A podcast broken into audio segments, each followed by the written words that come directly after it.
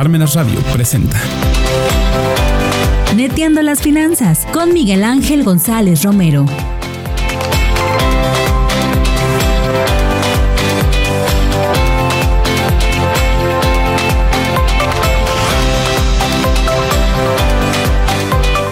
Hola amigas y amigos de Neteando las Finanzas, ¿cómo están?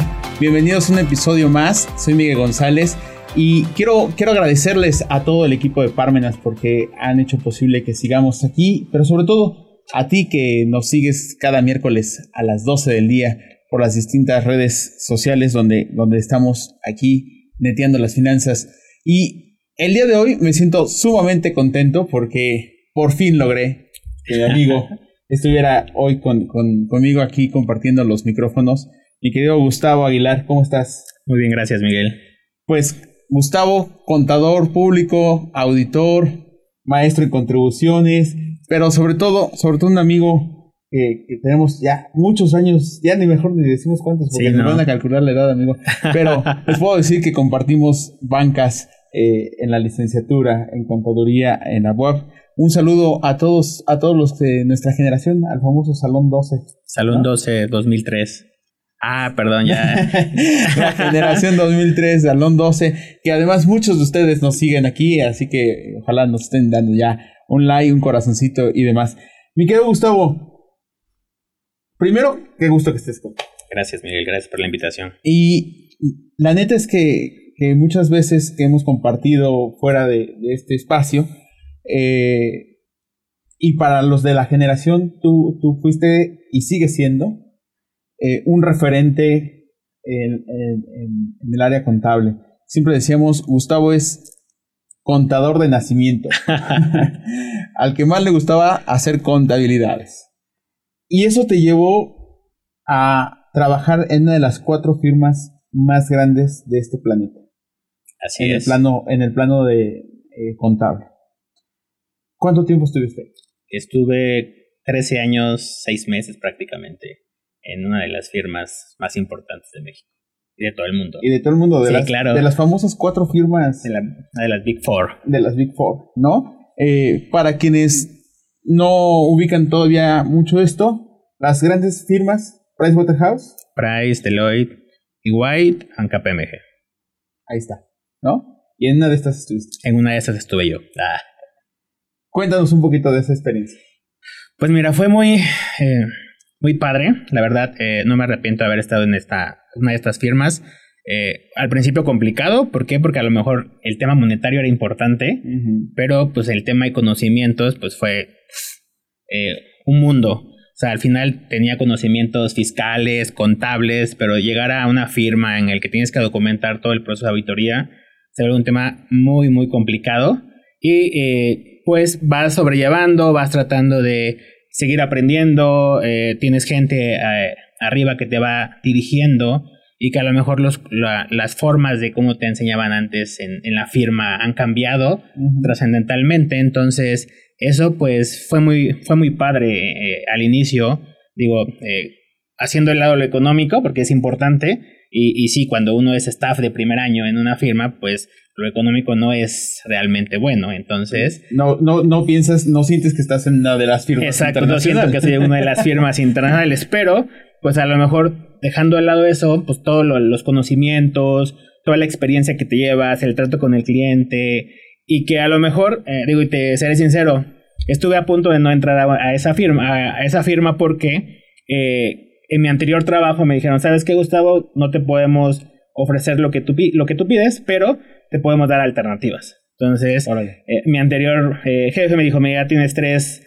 propuestas diferentes de trabajo, tú eliges, ¿no? Entonces, en eso justo estaba cambiando mi jefa, eh, de, estaba recibiendo una contabilidad de esta firma, y dijo, ah, pues vamos, si quieres, iba a una entrevista, creo que era la inicial, y ahí justo me dijo ella, no te vayas a ninguno de los trabajos que te... Que, que nuestro jefe te dice porque te vas a aburrir a los seis, tres, seis meses.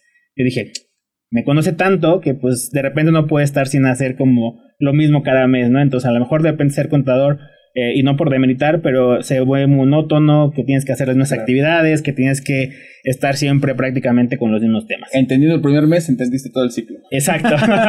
Entonces eso fue lo que me llevó a decir, pues sí es cierto, Ah, y otra de las cosas, yo quería entrar a, a impuestos. Como tengo la maestría en contribuciones, dije, pues impuestos es una área idónea para mí. Me dijeron, ¿sabes qué? No hay, no hay lugar en impuestos, estate un año y al siguiente te cambias. Sí. Entré a auditoría y me encantó.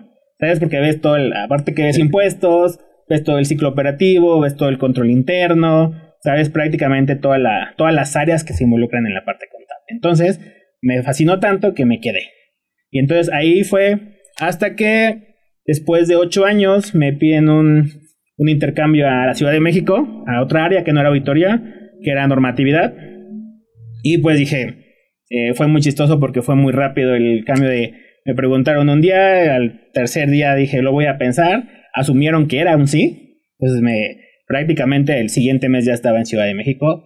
En otra área diferente, digo, al final somos contadores, sabemos de normas, sabemos de temas contables, pero ya a profundidad, como auditor los conoces, pero no, te, no tienes hasta cierto punto la, la facilidad de ir entrando, porque pues el mismo tiempo te absorbe, ¿no? Entonces, eh, el, el, irme de intercambio a Ciudad de México, el, una ciudad que a, mí no me gustaba, o bueno, no me gusta tanto por el tema del tráfico, por el tema, el tema de conocer nuevas gentes, el entrar a un área en el que a lo mejor tienes conocimientos, pero que no son, no es, no es mi fuerte, y así de, entonces meterte a estudiar, meterte a hacer muchas cosas, el encontrarte con nuevas, nuevas generaciones de, de, de, compañeros, el, otras personas diferentes a la ciudad de Puebla, pues al final somos foráneos ciertamente.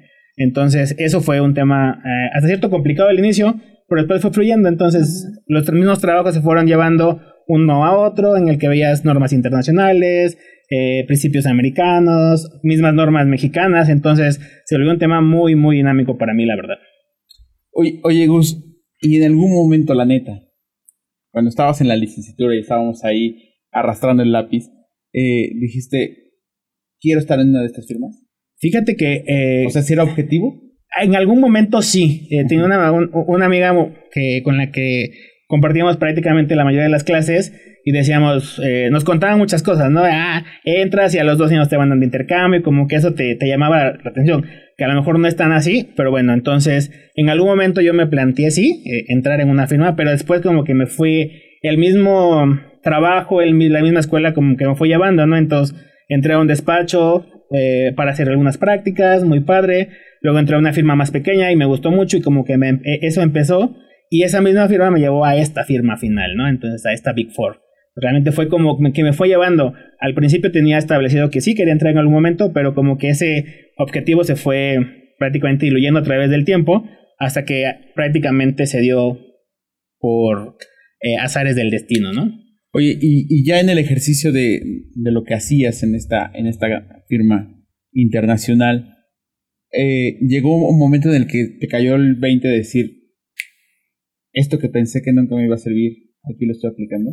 Sí, justo, eh, digo, en la, en la era normativa, eh, digo, es muy, a lo mejor no tienes el conocimiento, pero a través del tiempo en las clases, en, eh, en los anteriores trabajos, de hay algo que no te cae, como que no te hace sentido, ¿sabes? O sea, como que siempre fui de, eh, no, no, no, no, conocía o no conozco el 100% de las normas, pero sí de repente había temas muy complejos y le decía, y yo en mi mente, no me hace sentido esto. O sea, y no porque no lo conociera, sino simplemente no me hacía como el, el, el más, no, el clic decir, no, no estoy convencido. Entonces, pues ahí te metías a estudiar, revisabas la normatividad.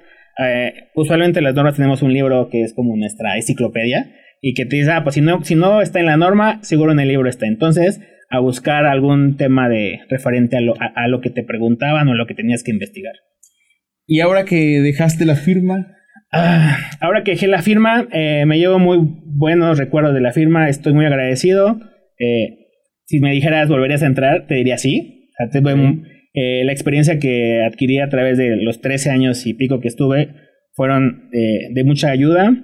Ahora, pues que te conviertes en un emprendedor es un poco complicado, ¿no? Porque si bien la firma te daba la infraestructura, y, y eso me queda claro, ahora eh, tenías clientes internos, por ejemplo, en la firma, que llegaban los mismos auditores, en el, en el caso de normatividad, y pues tú ibas como que trabajando, internamente generabas un honorario, uh -huh. y a, igual eh, los mismos auditores de repente tenían servicios eh, en sus compañías que podía hacer de forma de consultoría. Entonces, se, se, tornaba fácil, ¿no? Tú dices, ah, pues sí, ya llegué eh, como gerente, pues también tienes un presupuesto de, de ingresos y cosas así, entonces eh, e, era fácil hasta cierto punto. Entonces, sales de, de la firma y ahora el, el, buscar clientes se vuelve un tema muy complicado. ¿Por qué? Porque no tienes el respaldo de una firma, de una Big Four, ¿no? Entonces puede ser que al entrar se vuelva un poco complicado el, el, que, la, el que los clientes te acepten de, de, ah, pues sí, eres nuevo o tienes tu firma y a lo mejor que no es nueva, pero no te conozcas a cierto punto, entonces se vuelve un tema muy, muy complicado. Oye, ¿y qué fue para, para Gustavo como contador de repente pasar de estos grandes clientes, este, grandes industrias, grandes empresas, a de repente decir, bueno, pues me tengo que ir con, con los locales? Eh, pues fíjate que, que, no lo vi desde, ese punto de vista. Fue decir, eh, creo que todo pasa por algo y, y ahora me siento eh, muy bien en el lugar donde estoy. Estoy dando lo mejor de mí, tratando de, de, ser. Y si bien es cierto que a lo mejor el nivel de clientes no va a ser los grandes, los, los monstruos de México, pero sí hay clientes importantes. Y uno de ellos, pues a lo mejor uno de los que yo tengo, pues no es pequeño, pero no es a lo mejor ni siquiera local, a lo mejor eh, es ese tema que van, de repente van cayendo y tú dices, ah, ya no, tenía un cliente el año pasado, ¿no? Cuando empecé eh, en este tema de, de, ser este, independiente, ahora pues ya a lo mejor tengo cinco, ¿no? Entonces como que va, va, va, va saliendo, va saliendo, van generando nuevas oportunidades, los mismos clientes te van recomendando y dices, ah, no, pues sí, trabaja muy bien y cosas por el estilo. Entonces, eso es lo que va generando, pues al final que vayas creciendo como, como independiente, ¿no? Claro. Oye, y bueno, ah, también esto de tu salida de, de, esta firma, este, te abre también una posibilidad de tiempo. Claro. De tiempo libre, incluso de que estés aquí. sí, fíjate que justo platicaba con, con, con, ustedes, con mis amigos, con todas las personas de repente, me hago tiempo como para administrarme yo, ¿no? Entonces, el decir, a lo mejor voy a hacer ejercicio, el de mejor pues soy, estoy con mi familia o estoy con mi pareja, cosas por el estilo. Entonces, creo que sí, sí ha sido un tema eh, trascendental de tiempo. Digo, eh, ¿por qué? Porque a lo mejor estando en la firma, pues tienes muchos más clientes, tienes más responsabilidades, las jornadas pues, son más, son, pueden ser extensas dependiendo del eh, el cliente, ¿no? Entonces, sí, el tiempo ahora es, pues, literal, tengo tiempo para hacer lo que necesito, ¿no? Hace un rato decías que la parte económica es algo importante. Sí, claro. Ahora que estás fuera, tu parte económica es distinta. Sí. Pero se compensa con estos temas eh, de tiempo, de, de, salud mental y demás. Sí, claro, claro. Eh, eh, eso sin duda. Eh, y a lo mejor en, en la firma puedes empezar muy desde abajo, desde yo empecé de staff 1, que es el nivel más bajo de la firma, e ir subiendo poco a poco hasta llegar a, un gerente senior, ¿no? Entonces cuando ya llegas a un gerente dices, bueno, ya lo económico no es tan, tan, es tan precario, entonces se vuelve un tema, ah, ya se hace jugoso, ¿no? Dices, a mí, eh, me gusta estar aquí, pues aparte que le invierto tiempo, también pues, tengo una buena retribución económica, ¿no? A partir de ese que eres gerente, pues tienes un, una buena retribución económica y así sucesivamente, ¿no? Entonces, justo el cambiar al, tema independiente es el, el de que, ah, pues ya tengo una plantilla de gente que tengo que pagar un, sueldo, que tengo que generar ingresos, que a lo mejor la estabilidad económica que tenía como, como gerente senior se quedó y dices, pues a lo mejor ya hicieron, ¿no? Pues en, en, la firma, pues tenía un sueldo fijo, ¿no? Quincenalmente. Y ahora te cambias al, al tema, al sector independiente, Solo tienes que ver, eh, pues, por el tener dinero para pagarle a tu gente, el para a lo mejor eh, algún curso o algún tema de capacitación, entonces algún tema mucho más complicado esta parte de poder administrar eh, tus clientes y que, obvio, puedes tener 100 clientes, pero si no los cobras, si no cobras, pues se vuelve un tema muy importante.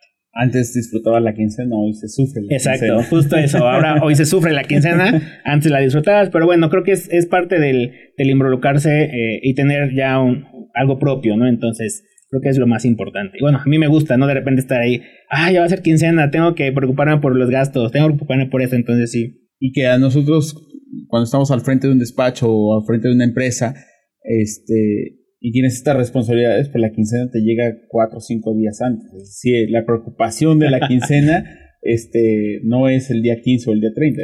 Así es. Son días antes. Oye, mi querido Gus, otra, otra de las ventajas de, de, de tener el tiempo libre es que ahora eres docente. Ah, claro, sí, ahora soy docente. ¿Cómo ha sido esta experiencia de llegar y, tratar de transmitirle a los chavos lo que tú crees que, necesitan? Sí, ha sido un tema complicado y padre. Digo complicado, ¿por qué? Porque de repente eh, he tenido grupos que, son, que están iniciando y creo que ellos todavía tienen como la e, e, esa vitalidad de querer aprender, de querer así, pero ¿sabes qué me ha pasado? Que se comparan con otros grupos. Entonces yo trato de ser como más, eh, práctico, más de irles enseñando como lo que, lo que a mi parecer van a necesitar en el futuro y, se comparan con otros grupos que a lo mejor son más de, ya vieron esta norma y solo la vieron así, no aplicaron nada y se preocupan porque nosotros no hemos visto algún tema, ¿no? Entonces yo digo, no se preocupen, vamos a ver todo esto, pero vamos a ver lo más práctico, ¿no? Entonces, creo que en, la parte contable y así, eso es lo que les, les, trato de, de, exponer a mis alumnos. Y sí ha sido complicado el por qué, porque de repente, pues, eh, hay, pues si son iniciales, pues de repente que metemos más tiempo a explicarles el por qué carga, por qué abona, el, la razón, ¿no? Para, para, para que ellos lo entiendan. Porque una de mis, de mis lemas es, de nada sirve que, que tú lo hagas si no, si no lo entiendes, porque si no lo entiendes, lo puedes hacer ahorita y mañana ya se te olvidó.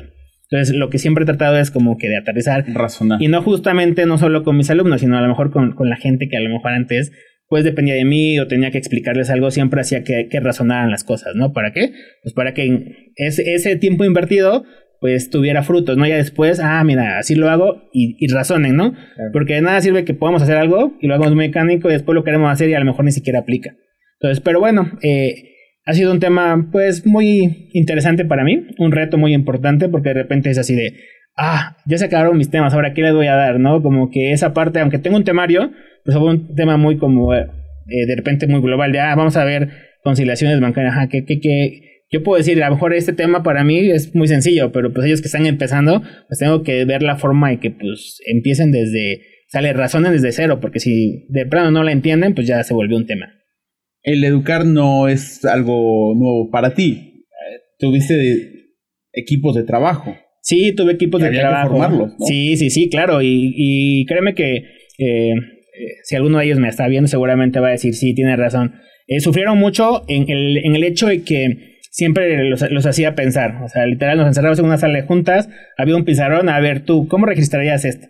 Y de repente eh, se volvían muy herméticos de, ay, pero me vas a exhibir porque no sé. Y digo, no, realmente lo que quiero es que tú aprendas, o sea, y, y, que, y que razonen la forma y cómo lo están haciendo. Porque nada sirve, a lo mejor somos normativos y queremos explicar y de repente, pues no es algo que ocultemos, ¿no? Muchas veces los profesionistas de contaduría pública no sabemos las cosas o no sabemos registrar, no sabemos el contabilizar. ¿Por qué? Porque a lo mejor nos dedicamos a otro tema y cuando llegas a un trabajo como una firma en el que, en el que tú particularmente o tu expertise tiene que ser a lo mejor primeramente saber cómo se hace para poderlo revisar, es un tema muy complicado. Terminas sacando tu hojita, hacer tu cuenta T sí, claro. saber cómo tienes que registrar, ¿no? Sí, y, y, de repente se vuelve un tema porque había muchas personas que no sabían ni siquiera hacer eso. Claro. O sea, me acuerdo una, una anécdota muy ahí eh, a ver, ¿cómo vamos a registrar una provisión en todo lo de mi equipo, no? Y de repente sí, ¿cómo la registro, no? Y todos son contadores, o la mayoría son contadores, entonces que de repente no sepamos, entonces fue un tema muy complicado. A ver, vamos a aprenderlo juntos. Entonces ese sí fue un tema,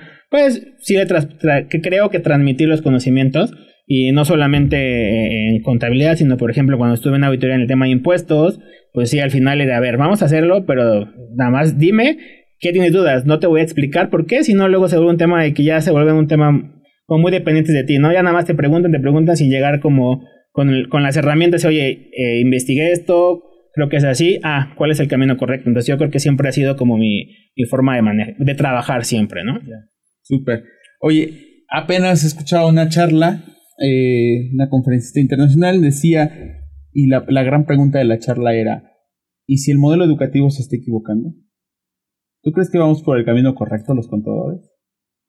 Pues yo creo, bueno, es que no creo decir que es, no sé si sea incorrecto o no, pero creo que sí tenemos que cambiar un poquito la, que no sea tan hermético, ¿no? Porque a lo mejor yo recuerdo mi, mi plan, mi, ¿cómo se llama? Plan de, estudios, y que es exactamente, o es muy parecido al con el que yo estudié hace 20 años, por ejemplo, ¿no? Entonces, que han cambiado cosas, sí, porque se han actualizado, pero siguen siendo como que la misma estructura. O sea, le cambiaron el nombre o le pueden cambiar el nombre, pero si la estructura no cambia o la esencia no cambia, pues puede ser que el tema sea un poco complicado el, cambiar la, el pensamiento, ¿no? Y a lo mejor sobre todo no nada más de los alumnos, sino también de, nosotros como profesores. El que a lo mejor no estamos tratando de, de o de ayudar a los alumnos y solamente por cumplir una hora clase o por cumplir un, un horario, pues tengamos que estar ahí. Entonces creo que es el tema más importante. ¿Cuál crees que sea eh, un, un, elemento clave para poder trabajar en una de estas firmas enormes y que a lo mejor no, no, nos están, no lo estamos desarrollando? Pues mira, eh, estudiantes y, y, profesionistas, ¿no? Porque a muchos nos, nos da favor pensar en una de estas firmas. pues más bien tener eh, disponibilidad, yo creo que es el primer punto, y aunque no tenga que ver con los conocimientos, pero puede haber gente muy eh, capaz, pero que no, no, esté dispuesto de repente a sacrificar algunas horas, porque por la misma estructura se nos sacrificar.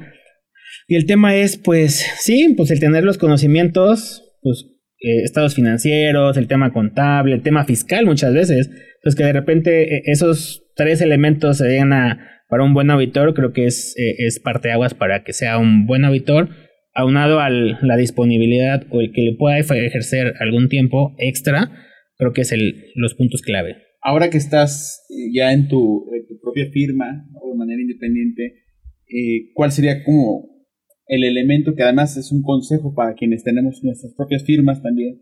Es decir, ¿cuál es el elemento que podría llevarnos de una firma independiente tradicional a competir con estas grandes monstruos? Pues mira, yo creo que, el punto importante es que tengamos gente multidisciplinaria. Eh, eh, te seré sincero, la mayor parte de la gente que está ahorita en, la oficina, bueno, en mi, en, mi, en mi, área no son contadores. O tienen otra visión diferente y que es muy padre. Al final tienes que invertirle sí en, en capacitación por el tema contable, tema fiscal, tema de auditoría, pero traen otra visión diferente, traen otra visión del mundo diferente. Y creo, creo que se vuelve como hace compilación con a lo mejor los que ya son auditores, los que sí son contadores, en el que tengamos un equipo multidisciplinario. Yo creo que es el punto clave para, para poder tener. Y que pues al final puedas desarrollar en tu equipo todas las habilidades, que no nada más uno sepa hacer auditoría y otro sepa, no sé, hacer impuestos diferidos o implementaciones de arrendamiento, sino como que todo tu equipo sea multidisciplinario y pueda, pueda hacer cualquier función eh, hasta cierto punto. Súper. Oye, eh, el tema de eh, el marco legal aplicable de la parte técnica. En México, desgraciadamente, la, norma de información financiera no es ley. Sí, claro. Y las leyes fiscales tampoco te dicen a quién le tienes que hacer caso. Claro. Este, igual y, se me ocurre mejor utilizar la forma de registro que, que viene en algún libro, ¿no? Claro, claro. Este, ¿cómo, es, ¿Cómo es trabajar con eso, Gus? en la, en la parte ya formal, ¿no? Es decir. Sí, claro, y justo es, es un tema muy importante, como comentas, porque hay clientes que dicen, no, pues yo quiero que me digas cuánto cobré, cuánto pagué, ¿no? Entonces, un, flujo efectivo, ¿no? Y que a lo mejor eh, que un modelo fiscal lo permite no quiere decir que normativo se pueda permitir, ¿no? Yo lo que he dicho, no, pues eh, al final eh, es su contabilidad, sin embargo, si usted quiere un, o, si las compañías quieren un, un, informe de auditoría con base en normatividad, pues tendríamos que solucionar ese tema. ¿Por qué? Porque a lo mejor está, está perfecto que yo registro con base el flujo. Y lo que yo decía, eh, veamos el panorama de, ahora ya sabes cuánto tienes, cuánto haces, pero no sabes cuánto debes, no sabes cuánto te deben prácticamente, que sería la, otra parte, ¿no? A lo mejor, ah, pues sí, ya está aquí mi, mi flujo efectivo, pero ¿qué pasa? No sé realmente, a lo mejor yo lo tengo en la mente cuando empiezo, cuando soy un, pequeño empresario y voy creciendo, pero después sale de las manos, entonces ya no te, ya no puedo controlar esa parte, el de cuánto cobro, cuánto, cuánto debo, o perdón, cuánto, cuánto me deben, cuánto debo, cuántas obligaciones tengo hacia el futuro, cuántos derechos tengo en el futuro. Entonces, un tema ahí, mi parecer, es creo que el, punto importante, el por qué llevar con base en normas eh, nuestra contabilidad o los registros de la compañía los estados financieros realmente revelan lo que es la empresa? Eh, pues mira, si fuera, si, hubiera, si fuera un flujo de efectivo, te diría no. No, porque solamente estamos registrando pues, las entradas y salidas. Eh, la otra parte, a lo mejor el, el tema de, de devengo contable, que es conforme tendrían que estar registrando las compañías, pues usualmente sí, y creo que por eso van cambiando las normas.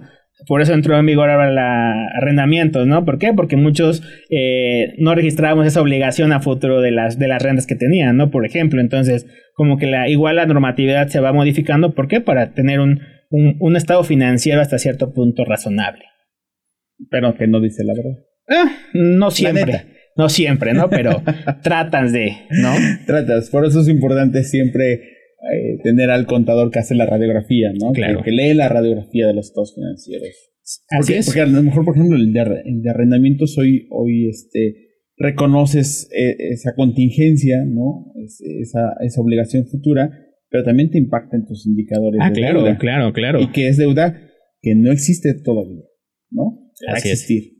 Pues sí, podría ser, podría ser, pero eh, al final, como siempre digo, pagan justos por pecadores, aquellos que de verdad eh, eh, tenían un arrendamiento puro, pero aquellos que encajaban un arrendamiento puro para que fuera, bueno, un arrendamiento financiero porque fuera arrendamiento puro, pues creo que fue el tema parteaguas de esta, de esta emisión de esta norma, ¿no? Claro. O sea, había, digamos, pagamos justos por pecadores, ¿no? Claro, claro. El, el problema es ese, ¿no? Que de repente eh, no hay esta evangelización de la profesión, de decir qué es lo importante, ¿no? Claro. Eh, ahorita que estamos en periodo de, de declaraciones, muchos dicen, pues yo lo puedo hacer, ¿no? Ya vi un tutorial de 30 segundos donde nada más es darle clic en siguiente, siguiente, siguiente y ya. Y no hay todo este bagaje. Pero sin embargo, el, el, el discurso institucional es, pues ya no necesitas un contador, ¿no? ¿Qué estamos haciendo ahora los contadores para decir sí, si lo necesitas y lo necesitas en áreas neurálgicas sobre todo? Sí, pues yo creo que para el tema de toma de decisiones, para el tema, ah, como dice, a lo mejor para presentar una declaración puede ser a cierto punto fácil. Sencillo, sí, claro. Eh, digo, hasta cierto punto, porque pues a lo mejor cambian las plataformas y si no está tu pago en una plataforma nueva, te vas a la otra y eso, pues a lo mejor el contribuyente no sabe. Si le da una y nada más le aparece una obligación, pues seguramente se va a quedar con esa y va a quedar ahí una obligación pendiente, ¿no? Entonces, y el, y el tema de, de, de cómo, cómo ir diciendo al- a, a- a los clientes, pues si necesitas un contador, pues prácticamente, pues el que tiene que saber, ten- tener noción de toda la estructura de la compañía, del cómo va, de- del cómo se registrarían las operaciones conforme al devengo, que es el, creo que uno de los, de, de los este, postulados básicos más importantes a mi parecer. Y pues así, este, prácticamente el, el- si, tu, si tu estado financiero quieres que refleje eh, la mayor parte del, o, o la la razonabilidad, pues tendría que ser así, ¿no? ¿Por qué? Porque eso me refleja el, pues el, todas mis obligaciones, todos mis derechos y pues todo lo que, lo, lo, lo que obtuve de ingresos, ¿no? Y a lo mejor eh, es un tema muy importante. Justo revisaba una compañía apenas y ya, pues con base en el flujo, ¿no? Pero pues tengo ahí una cartera de un millón que ni siquiera está registrada. Digo, pues en teoría, si tú, si, si tú, si tus clientes o, o las personas ya están comprometidas con esto, pues tú, tú, que tu ingreso tendría que ser exactamente el mismo todos los meses, ¿no? Entonces, es una, es una compañía muy cíclica, entonces tendría que tener exactamente el mismo ingreso todos los meses, cosa que no pasa. Entonces, dije, ah, bueno, en, eh, ¿cuál sería la contrapartida? Pues ahora sí reflejo una cuenta por cobrar en mi estado financiero. ¿Por qué? Que refleje pues, cuánto me deben mis clientes, ¿no?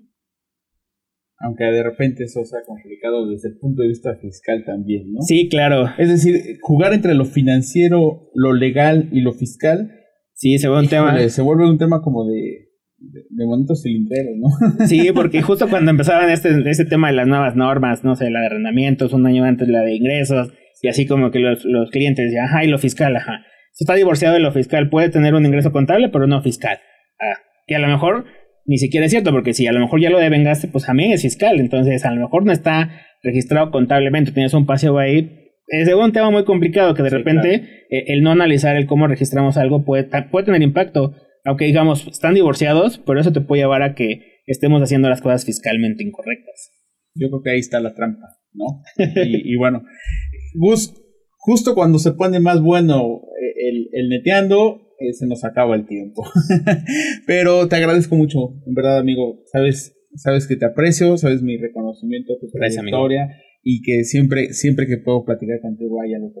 Así es, que amigo. Cuando quieras y cuando puedas, aquí están los micrófonos abiertos para ti. Perfecto, amigo. Muchas gracias por la invitación y pues No, cualquier otro día podremos estar aquí con otros temas de ya contables, ya fiscales, ya, ya de Ya. finanzas, ¿no? Sí, sí, ya que podamos ahí este, eh, tener un, un poquito más de, de interacción técnica. Claro. ¿no?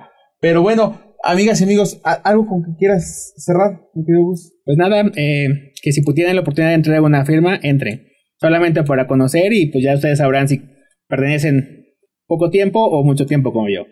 Perfecto, muy bien, Gustavo. Gracias, gracias por estar con nosotros. Gracias a Mirna detrás de los controles y a todo el equipo de Parmenas Radio por hacer esto posible, pero sobre todo gracias a ti, que con el favor de tu atención nos sigues cada miércoles. Danos un like, compártenos y ya sabes, si tienes una neta que venir a compartir con nosotros, aquí están los micrófonos abiertos para ti.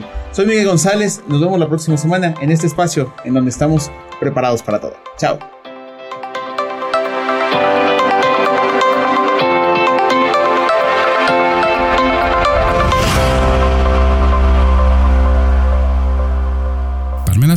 Presentó. Neteando las finanzas